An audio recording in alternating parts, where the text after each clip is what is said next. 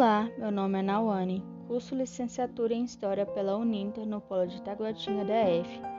Neste podcast, irei relatar sobre uma das mulheres mais importantes do Brasil.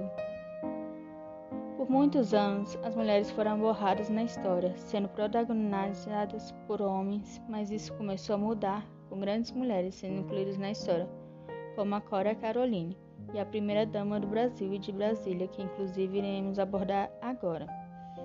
Sara Kubitschek foi primeira dama do Brasil ao lado do presidente Juscelino Kubitschek.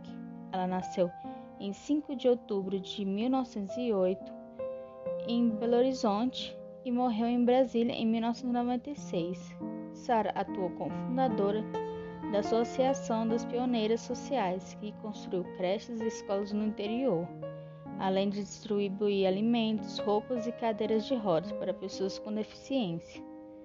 Quando Brasília foi inaugurada, as pioneiras sociais implantaram um centro de reabilitação na capital, que anos mais tarde se chamaria Centro de Reabilitação Sara Kubitschek. O ponto de partida para a atual rede Sara, situada em vários pontos do Brasil. Centas, sim, se destacou principalmente na área de assistência social e de saúde.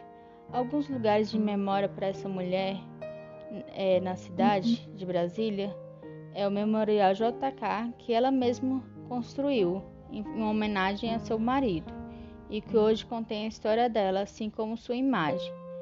Há os hospitais da rede Sara, como o Hospital Sara Kubitschek em Brasília, uma memória viva de sua trajetória, o Parque Dona Sara Kubitschek, o segundo maior parque da América Latina.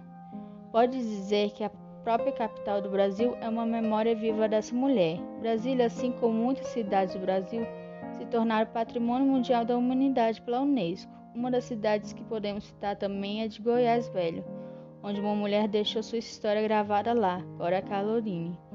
Mas essa é uma história para outra hora. E aí, como essa memória foi registrada e preservada, os historiadores atuais agora procuram reviver a memória dessas mulheres, que muitas vezes eram colocadas como coadjuvantes ou até mesmo tinham que se, se esconder em pseudônimos para exercer com liberdade de serem o que eram.